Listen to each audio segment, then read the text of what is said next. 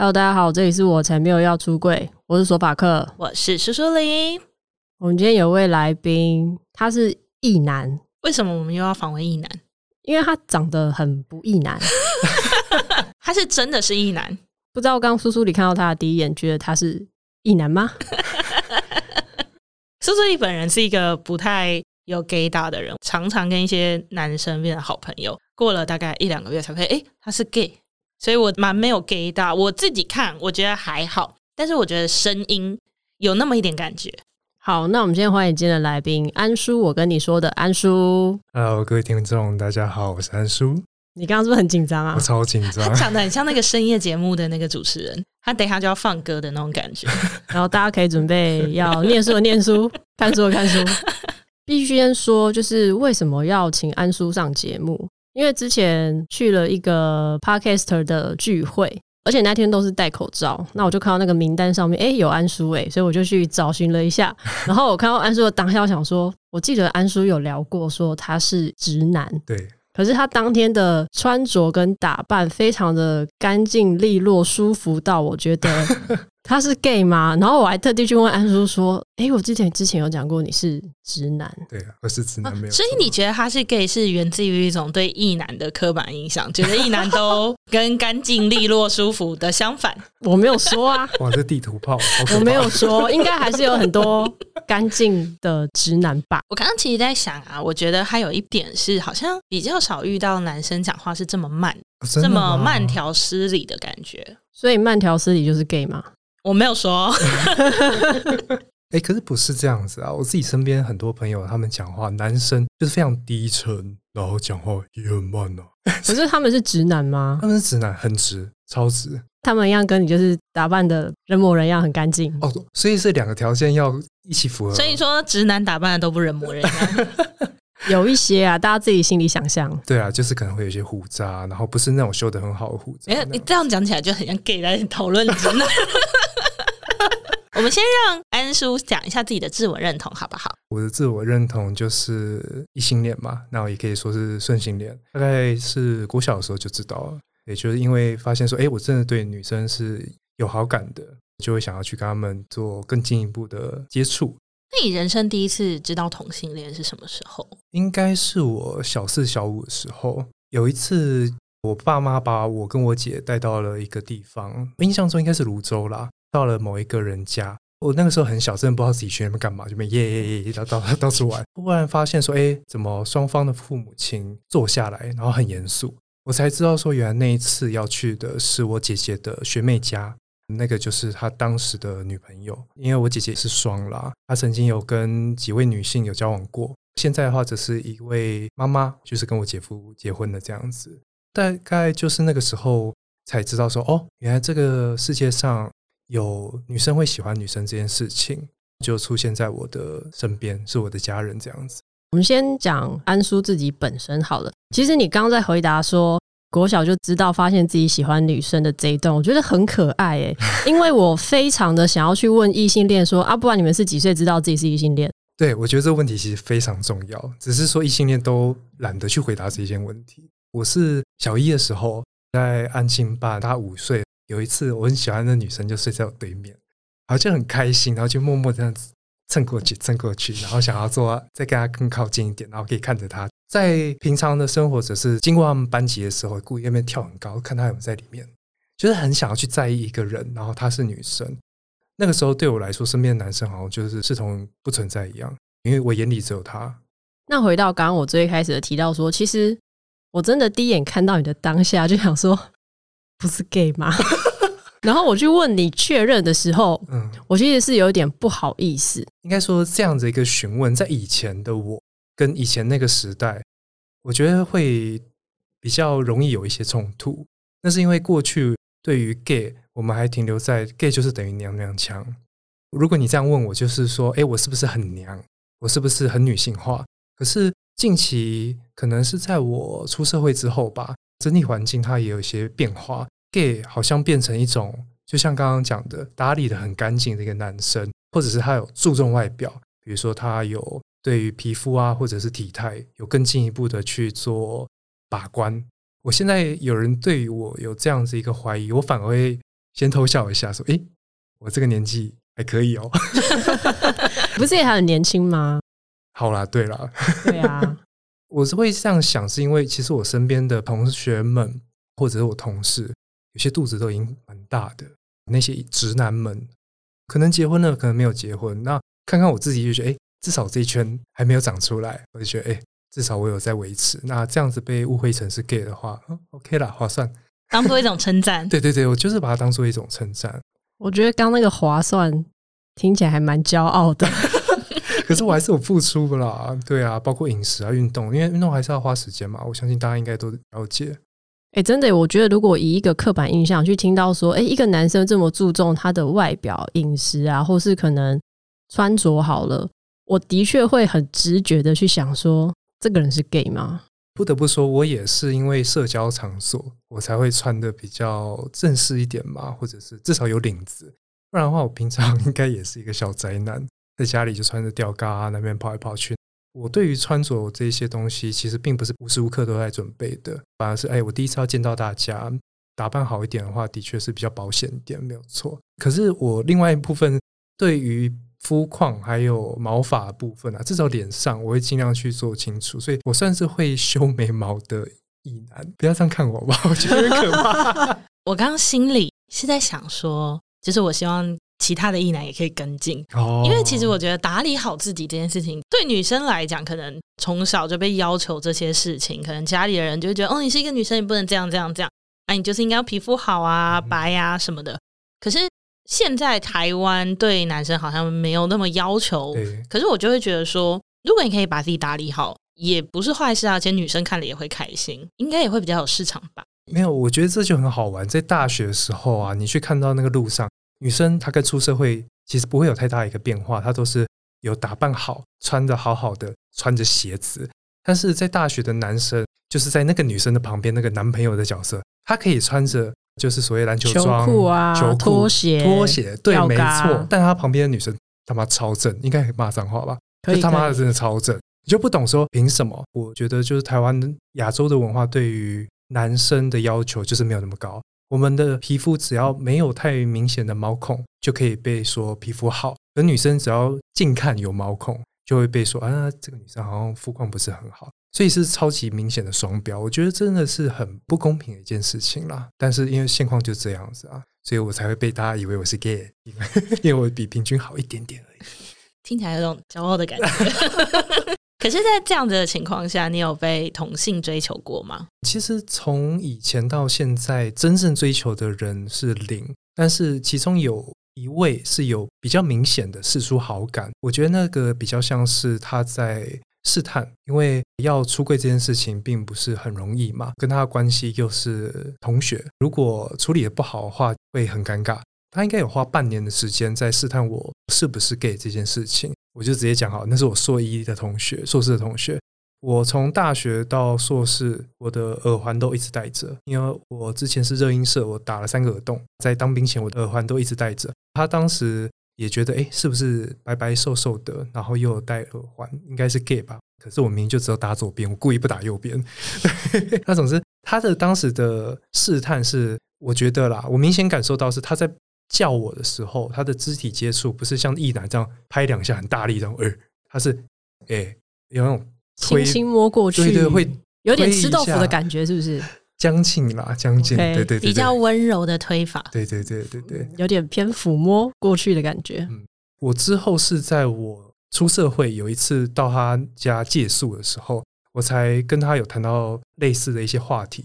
他那个时候才跟我出柜，并且说他当时也怀疑我是不是，他没有讲说他有没有追我了，但是应该有吧。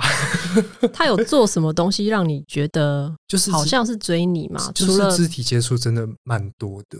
对啊，啊，他没有其他，比如说这边帮你买个饮料、买个早餐，或者是比如说上课帮你占位置。提醒你交作业，哎、不会，因为我们实验室都是一群人，然后那群人没有再细分下来，所以大家都是一起的，买早餐就一起买啊，然后占位置就一起占，所以我也不太敢百分之百确定他有在追我，但是就是会知道说，哎、欸，他至少对你是有好感的，想要多了解这样子。那所以你们那一天借宿就只有提到说他跟你出轨，嗯，那你们没有聊其他更深入的吗？哦，因为那个时候她已经有男朋友了。哦，对对，只是说她一直都没有很明白的跟我讲说她是同性恋，即便其实到硕二的时候，大家都知道她是 gay。哦，从他的社群平台上面看，跟她的交友圈看得出来，她朋友其实都是我们就讲 gay 的一个形象，就是干干净净那样子。但因为我们私生活也不会有太多的交集，应该说离开实验室的时候，周末也不会约，所以。我们就想说，哎，那也不用继续问下去了，就大家各过各的。你是从硕士就开始被误认吗？哦，其实更早，我是在大学的时候才开始被误认为是 gay，主要是因为我刚刚讲的嘛，前面我有戴耳环，白白净净的，然后再加上我大学的时候选择继续打排球，我就会比较像穿小热裤啊，干嘛的。呃，有些学长就会说，哎，这个学弟看起来斯斯文文的，然后他们甚至当时还帮我取了一个绰号叫小妹。所以就更多人会认为我是 gay。他们是直接在你面前叫吗？哦，他们是在迎新的时候，我们那一届再加上他们那一届几个比较我们讲风云人物好了啦，就是带我们去某个地方，大家吃饭聊天。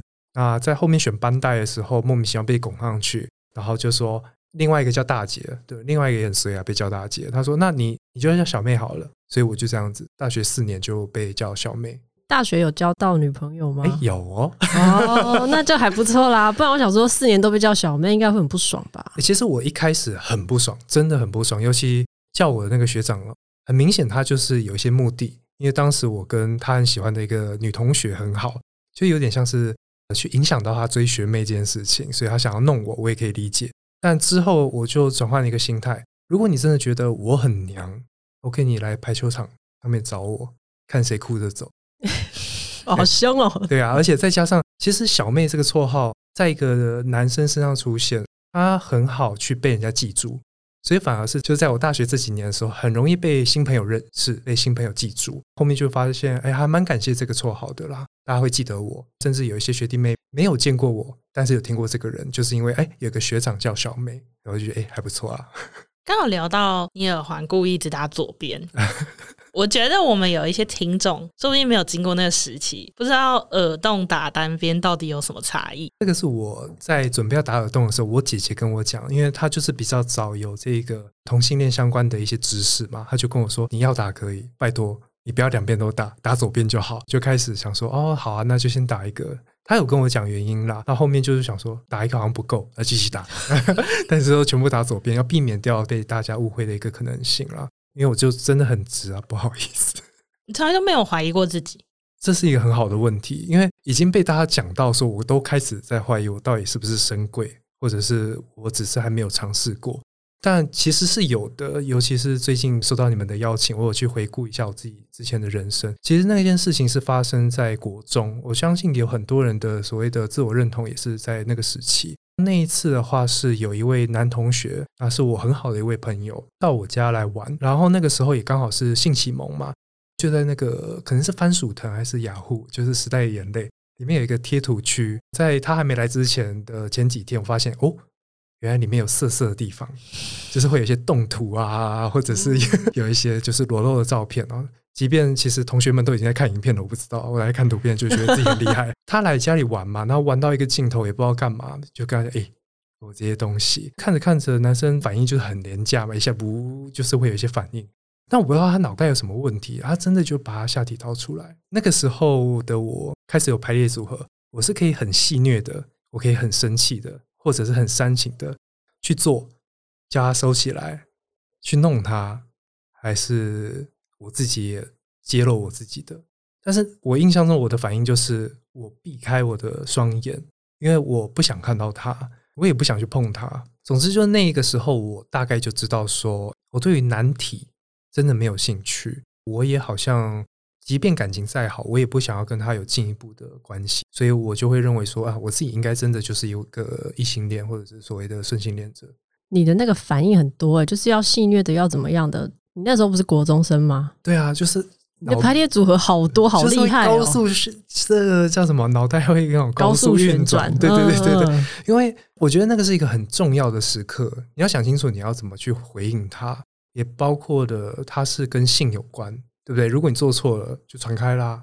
国中就是哎，一个吃屌的男生。或者是碰人家下体的男生，对我来说，他是我要做好反应，但是我的反应就是避开，我没有去做其他的动作，我也忘记这最后是什么 ending 的啦。总之也没有后续，所以当时其实对方就只有掏出。对，他就掏出，然后就就自己爽完，然后就收起来了。哎，对，我也不知道他在干嘛，因为我相信那个场域是有一点点情愫在的，但那个情愫可能来自于我自己的幻想，或者是他也在对于他自我的性别认同有去做一些猜测，或者是一些测试等等的。我觉得他就只是好玩，但是这个好玩对我来说很重要。他反应真的是完整的，这是我人生第一次。应该说也是目前唯一一次那么靠近男生的完全体的下体，这个说法好可爱，就是比较偏赤裸的男生。对对对，因为。成年之后，你比如说我去健身房嘛，那更衣室阿贝啊什么都没在 care，他们没有醒过来，对，都是还在沉睡中的。哦、对对对，那是我第一次遇到的，就是就是活生生的 有充血的生殖器这样。没错没错没错。所以当兵的时候都没有遇过，比如说要一起洗澡或干嘛？哦，这边也必须说我是当替代役啊，所以我不敢讲、哦、没有这个问题。哎、呃，我们还是有前面的新训，也是必须要洗所谓的那个大澡堂。对，但是那个时候因为大家都是第一次当兵，压力很大。我们并不会在那边东张西望，真的就是赶快洗完就赶快出来了，所以也没有那么多兴致去观察比大小干嘛的。然后再加上他们也不会是醒过来的状态，所以比那个也没什么用啊。其实，好，所以对安叔来说，不要有醒过来的生殖器，就好像还可以，就是没有情欲在里面的话，我觉得就是一个很正常。那也就像最近大家常讲的吧，就是你不尴尬。尴尬就别人，对啊，对啊，对啊，所以就自己不要尴尬，那就没事了。那我们刚刚前面有聊到，就是你小时候被带去一起参与姐姐跟姐姐的交往对象的一个家庭会议吗？还是那是一个什么样的状态？其实我们家发生这件事情之后，我也没有再去细问细节。我自己预想，应该就是我的父母发现了我姐姐跟一位学妹走很近。因为在那个时候，应该还是性别意识很低落的时候，所以对于女同性恋是完全不能接受的一个状态，甚至会认为说那可能是有病，或者是这一个女生乱搞去带坏我姐姐。所以我爸妈就是很气的拎着我姐姐去他们家，跟他们的家长说不要来带坏我女儿，希望她离我的姐姐远一点，让我姐姐正常。现在来听的话，一定会觉得天哪，到底在供三小？对不对？就是这些事情不应该是这样处理的，但也不得不说，我相信我的父母也很紧张。为什么我的女儿跟她所认知的一般的女儿不一样？但是之后我姐姐还是有跟女生交往，她也有带回家，只是说我父母亲的反弹反而就没有那么剧烈了。也许是他们想的比较开一点吗？或者是他们没有发现？我是觉得不可能啊。你说带回来，然后就觉得是同学而已，看起来还是很像是 T 的一个。装扮啊，就是也是帅帅的短头发，讲话也蛮耶的这样子，就比较男性化一点，没有那个恶意，但是很明显就知道他可能是一位 T 这样子。你们差很多岁吗？我跟我姐姐差三岁。那他平常会跟你讲心事吗？哦，这好玩的，就是我们家小朋友其实是在近几年的时候感情才比较好，他就是异性恋的状态，所以我也没有再回过头来问他这一些。所以你小时候那时候没有去关心他说。哎，你到底怎么了？其实我姐那个时候很叛逆，带女生回来就是关房间，所以我也不知道她什么时候回来的。我只知道哦，房间里面有音乐，哦，我姐在，然后走也不会跟我们讲，就是把女生带走或者是被带走，就 是就是不在。然后再来是等我更成年以后，比较会讲话。我以前其实不太会讲话的一个人啊，我会去关心他的时候，他都已经是异性恋的一个状态为主。只有他最后一段 relationship，如果姐夫这一段不算的话，他前一段是跟刚刚讲的那一位国中的又在一起，但那个时候他也逃家，所以我姐姐在跟同性在一起的时候，其实是很叛逆的一个状态。以前那也没有那么发达的情况下，我们也很少跟他联络。所以其实姐姐并没有真的跟你。出轨，或者是跟你说明说，哦，我现在跟女生在一起，或者是说，哦，但我现在又跟男生在一起。他没有特别去跟你讲述说这些东西对他来讲有什么差异，或者是他可能也没有去想对你会不会有影响。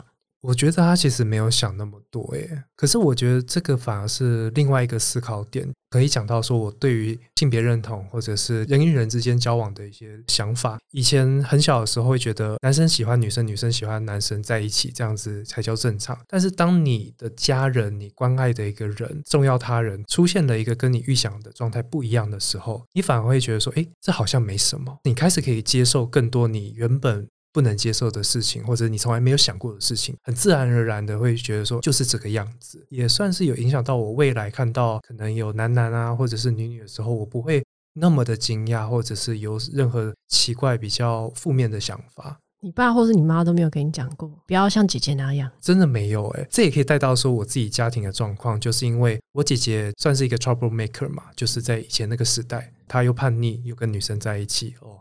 好坏坏，然后 你这一集会叫他来听吗？呃，我不管。哦，哎，不过我们先补充说明一下，就是要聊安叔的姐姐的事情，我们都是有经过他本人同意的。对对对对，我有跟他讲说我要聊这一些，他说哦去啊，那姐夫会不会在意？姐夫应该不会吧？就这样子，所以我们就来这边录音了。就像刚刚讲，我姐就是比较需要我父母亲的关注，我还有一个小我很多岁的弟弟，身为老二，会觉得说，那我把自己过好。我把自己顾好，不要让我家长有更多需要为我操心的部分，所以就一路这样子走到现在。他都没有太多来关心我会影响到我什么啦，包括我父母亲也没有说什么。因为我要录这一集之前，我有去问过我妹，她还记不记得我在她国小的时候跟她说我喜欢女生？她就是一直说她不记得了，很小了，然后她也觉得好像没什么。对啊，我觉得家人发生的事情，真的就会觉得哎，也没什么。我觉得。这个影响真的是蛮特别的啦。苏苏里，你有问过你弟吗？我没有在家里特别出柜过耶。我爸很自然而然的接受了这件事情。可是因为他们还是会看到你带人回去啊，嗯、所以你都没有想说你带人回去会不会对你弟造成什么影响或阴影？我从来没有跟我弟聊过性向这件事情，也有可能是他也是国中的时候就交了女朋友吧。所以他就应该要觉得姐姐交女朋友也是合理的吗？我觉得我们家也是比较各过各的，就是我过好我的生活，你过好你的生活，并没有像索法克家这么紧密。我觉得说不定这个也是跟我们之前聊过南北的关系有差异。就是我觉得北部的家庭好像都没有这么团结，对，我没有一定要知道我家人在干嘛，可能父母都太忙了啦，所以没有把这个。组织拉紧一点，就小孩也是回来，可能看看电视，吃完饭就躲自己房间，然后发展自己的小世界这样子。而且你们还睡同一间房间？哦，对啊，这差很多。哦，你说我跟我妹？对啊，我们是各自自己一间。嗯、那其实我们做什么不太会影响到对方。因为我这边也可以分享一下，因为我们家三个小朋友嘛，我们好像都是到了自己交了另一半之后。才知道说哦，原来谈感情是这样子。我们很多事情并不是借由兄弟姐妹之间的交流，而是对外才得到的这些东西，所以没有什么传承给我们啊，也不会影响到我们。那因为其实我们通常都会很习惯去探究说一个同志的人生历程，他的爸妈、他的家人、朋友怎么看他是一个同志，但其实真的都比较少会去聊到说同志的亲朋好友怎么看待他是同志这件事情。那尤其我觉得主流的媒体上面，大家可能会比较注重的是同志的爸爸妈妈，嗯，因为好像爸爸妈妈的确就是世代差异最难接受。对你来说，你有特别去想过你怎么看你姐姐是双性恋吗？因为你可能一开始以为她是同志而已，那但是后面又多了一个双性恋的标签，觉得对你幼小的心灵有什么影响吗？可能也跟前面有提到，就是说，因为他就是 trouble maker 嘛，从小对他的心愿就是，我希望他未来找到一个好的对象，让他可以好好的生活下去。对于我而言，那个对象是男是女不是很重要，就希望说他可以开开心心的去过他下半辈子。那谁陪他，只要爱他，可以给他好生活，这样就好了。我就会认为说，对我影响真的没有到很大啦。他过得好，那我也把自己过好，那就好了。反正我就是觉得说，有些事情重要他人，甚至你自己，有一些事情它就是会这样发生，你就会发现说，这个世界并没有你想象中的那么可怕。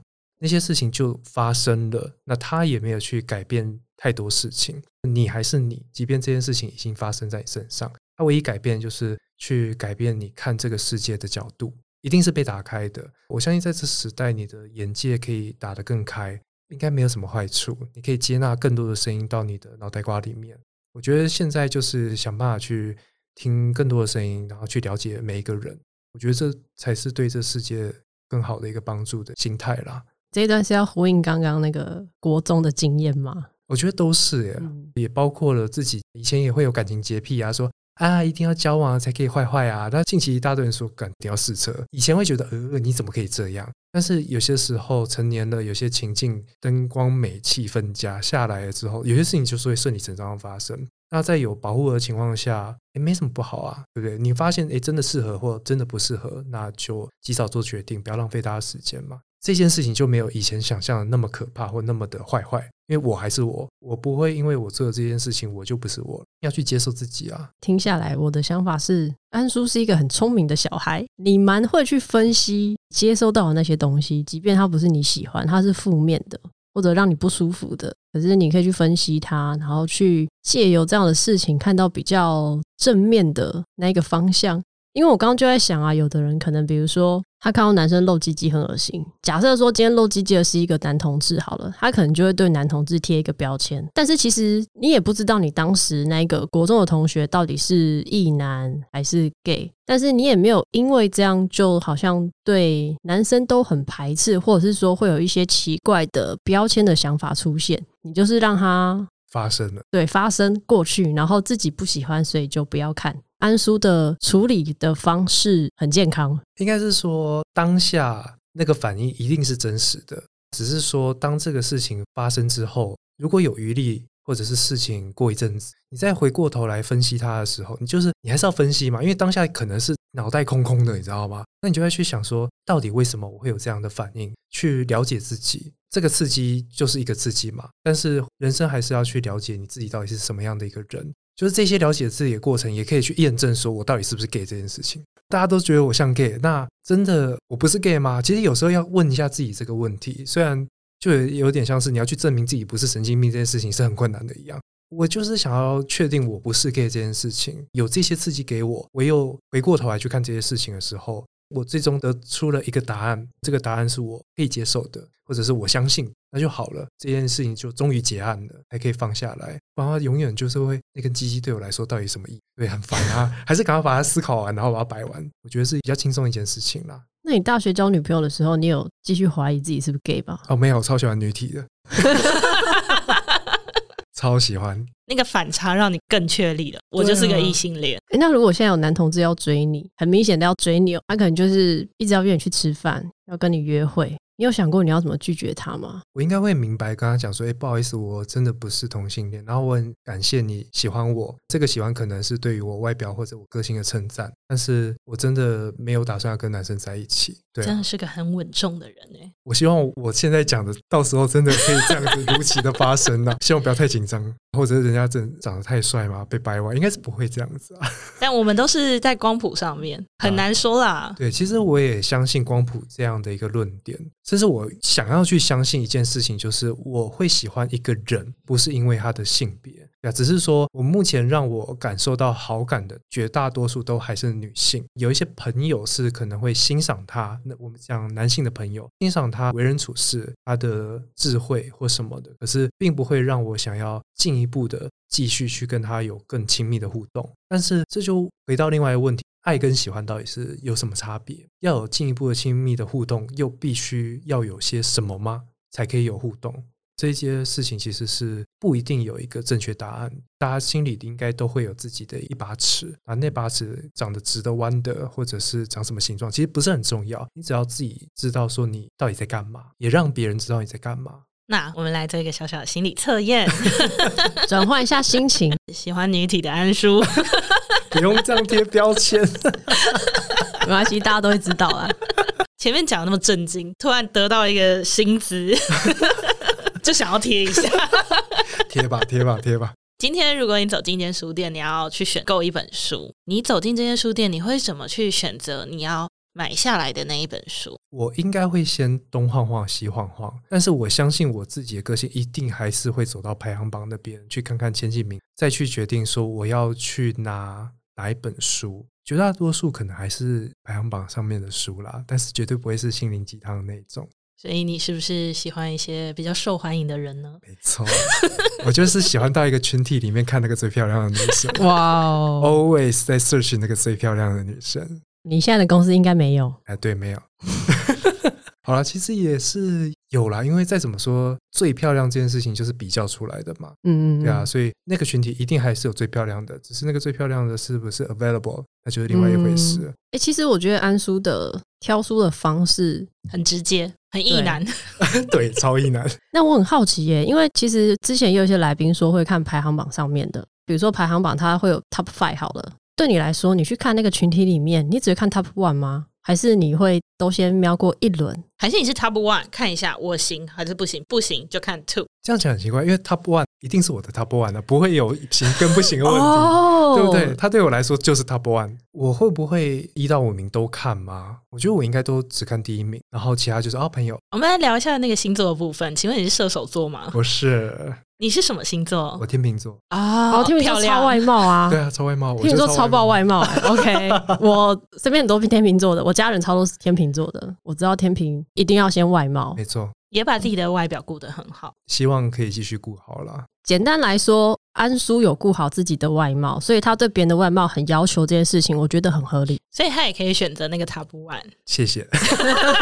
只是 top one 到底有没有办法放进口袋，就是要靠安叔自己努力这样。对对对对。因为其实我觉得台湾女生没有那么在意男生的外表。是没错，我曾经还有遇过说我的外表，尤其是身材部分，造成的女伴的压力。哦，会耶，真的假的？没有觉得台湾在路上的女生，其实旁边的男生都不算是长得非常好看的。那个女生即便再好看，我觉得她的男朋友都很普，因为好看都是 gay 啊，或者是还在健身房的直男。还在忙，就他们真的要练很好的，其实一到五其实是没有时间陪女朋友的，或者女朋友也在健身房，然后两个身材都爆干好，哦，或者是他会不会其实他并没有心思交女朋友，也都有可能啊，对啊，每个人的重心不一样。我也有身材好到就是没时间交女朋友的人，因为他就觉得，哎、欸，我这个肌肉长得很美，只有肌肉不会背叛我。对。女朋友跟你说你的身材造成了我的压力，你那个时候要怎么办？我记得我当下真的不知道该怎么回耶。我的身材其实主要的贡献就是来自于球队，也就是我大学的时候所贡献的。我没有特别去硬要练成什么样子，所以你要我摆烂变成松垮垮，你才会安心的话，其实我我不能接受。所以不好意思，到时候也分手了啦。然后当然这不是主因，只是说这有时候也是反映到价值观的部分。有些人就是天生急掰啊，见不得别人好。没关系啊，我也很急掰啊，所以我现在单身。所以有时候也要做一些适时的调整。那我也相信，其实单身到现在，年纪也增长到现在，我觉得一个人的脑袋瓜长什么样子，其实真的更重要。现实的东西都会老去嘛，那你的思想、你的价值观这些东西才会跟着一辈子。它会改变，但是我希望跟一个适合的人之后一起改变。而不是我要去找一个完全百分之百都 match 的人，没有这种人存在。我也觉得没有这种人存在，百分之百 match 没有，没有、啊，就只有互相妥协或包容。你要愿意陪伴，然后这个陪伴的过程就是妥协跟包容，像你讲的，然后再就是磨合，就中间一定是磨啊。当然磨可能会失败，但是如果不去磨的话，就完全不会有机会。那我现在就没有机会。嗯 就讲到这边变成安叔的心灵鸡汤，心灵鸡汤跟真有活动。对啊，如果你觉得你也是对外表，你确定要在我们节目真有？哎、欸，好不要。哎、欸，你搞不好会真到他是双性恋呢？你会害怕吗？如果他今天是一个双性恋女生跟你交往，其实不会诶。为什么要害怕？怕说竞争对手变两倍吗？嗯，有些男生可能会觉得说，连女生都是他的竞争对手。那我可能会谈一谈，问他要不要邀请别人一起进来这个关系里面。哦，比较会是开放的角度，比较不会害怕他可能很容易喜欢上别人之类的。如果你不相信他的话，那这个感情谈要干嘛？如果你不相信的话，那就不要，就找下一个人。请问安叔的 Podcast 也是这么心灵鸡汤的节目吗？我的比较偏睡眠的节目，讲的让大家很想睡。你说配合你的音调吗？对啊，各位听众晚安。哎、欸，我们这个是早上要播出的，欸 大家边搭车边睡觉，对啊，更想睡觉，然后结果不小心节目就坐过站，然后就怪谁？怪安叔，怪安叔，给他一星。哎，行吗？行，不要给我一星，拜托。